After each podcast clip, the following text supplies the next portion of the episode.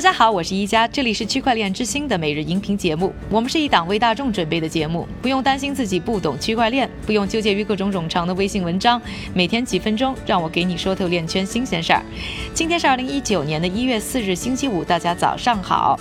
总部呢位于阿沙尼亚的数字交易平台 DX Exchange 在星期四呢宣布，一月七日起即将开放服务，帮助用户呢用数字货币和法币。购买纳斯达克交易所上交易的十家不同公司股票的通证，其中还包括中国公司百度，而 DX 也将是第一家呢在欧盟监管环境下为客户提供股票通证化交易服务的交易所。作为用户呢，虽然不能直接购买纳斯达克上交易的包括谷歌、脸书和亚马逊在内的多家公司的股票，但你呢可以通过 DX 购买和持有的通证，代表呢你拥有这些公司的相应股份，而通证与股票的比例呢也将是一比一的。这些股份呢将由和 DX 有独家合作协议的证券公司 MPS 代表用户呢去购买股票，并发行呢相应的 ERC 二十代币。到底什么是 ERC 二十代币呢？可以看我们区块链之星刚刚上线的第五集当中啊就有详细的解释。为了促进呢数字证券交易，同时呢防止市场对于价格的操纵，DX 呢将使用纳斯达克的匹配引擎，并使用纳斯达克的金融信息交换协议，也就是 FIX。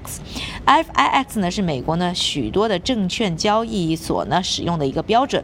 为 DX 提供支持的纳斯达克呢，也一直呢致力于数字货币和区块链技术的投入。看过我们区块链之星呢第三集的朋友呢，应该还记得，他们其实很早呢就开始投入呢这方面的探索，并且呢在二零一九年上半年还计划要推出呢自己的比特币期货合约。去年底呢，他们还投资了数字货币交易所 ArisX。而说到为什么要对股票通证化，主要还是要增加股票啊等一些证券产品的流通性。加快呢交易的效率。我们试想一下，可以点对点交易的通证出现以后，就让你可以在任何国家买卖美股，而且还能绕开呢中间的机构，不需要等待现在行业需要的 T 加二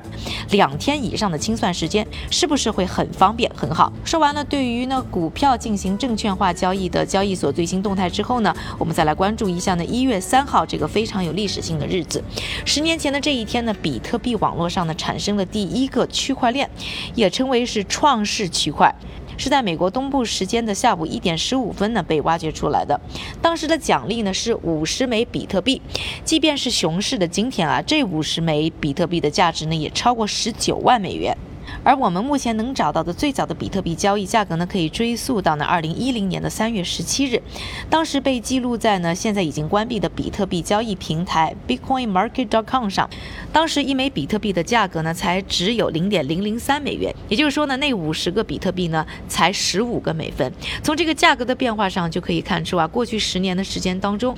比特币经历了什么样的时过境迁。那这个创世区块呢，不仅代表了前五十枚比特币的诞生。也代表着谜一样的中本聪，在这个区块当中呢，没有交易信息，只有当年挖出这块区块的中本聪留下的一句永远不能被篡改的话，也是当天英国《泰晤士报》的头版文章的标题。财政大臣即将对银行实施第二轮救助，似乎呢也是发表了中本聪对于当时金融体系的不满。如果你看过我们区块链之星的第一集啊，就会记得比特币诞生在金融危机的同一年，二零零八年，那一年秋天，雷曼兄。地倒闭。引爆了金融动荡和全球经济的衰退。比特币的出生呢，一下子就受到欢迎，也是呢人们对于现有金融系统失望、寻求新选择思潮的反应。而在比特币诞生之后的十年里，除了价格起起伏伏，用户始终在不断的增加，人们呢还在不断的探索着它的真实价值。监管呢对它如何定性依然没有定论。而就在十年后的这一天啊，前国际货币基金组织的经济学家马克道呢，则对比特币能否被广泛采用表示出了。怀疑，他发推特啊，表示目前还没有听到过关于比特币的积极可靠的使用案例，认为那些坚信比特币能成为价值存储手段的人是骗子，或者是患有妄想症的人们。不过，他也强调，比特币在未来也许会变成非常有用的东西，只是就目前而言，他认为比特币呢依然太不稳定，太具欺诈性，不适合被广泛采用。你又是如何看待诞生了十年的比特币的呢？记得在节目的下方给我留言，告诉我你的看法。下面的时间呢，还是交给我们的韭菜哥，他为大家准备了一系列链圈的最新快讯。好的，一家，我们先来看一组企业方面的信息。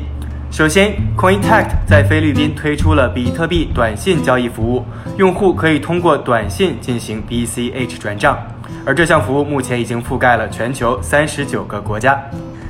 第二条消息，BitTorrent 基金会发布了新平台币 BitTorrent BBT，将采用由创意开发的创意协议。第三条消息，在线零售商 Overstock 宣布将使用比特币支付俄亥俄州的部分营业税。第四条消息，共有十二家公司确认已完成或正计划整合 XRapid 技术。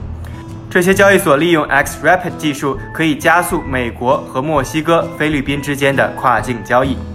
然后我们再来看一组数据。首先，Dash 在哥伦比亚的使用率一直在快速增长，最近更是突破了三百家商家的门槛，活跃的钱包增长了百分之二十五。另外，DailyFX 的数据显示，近百分之八十的个人投资者仍在对比特币进行净投资或多投，这是自二零一八年十一月以来的最高水平。感谢韭菜哥的分享，也感谢各位的收听。我是宜家区块链之星，还原区块链最真的样子。祝各位周末愉快，我们下周再见。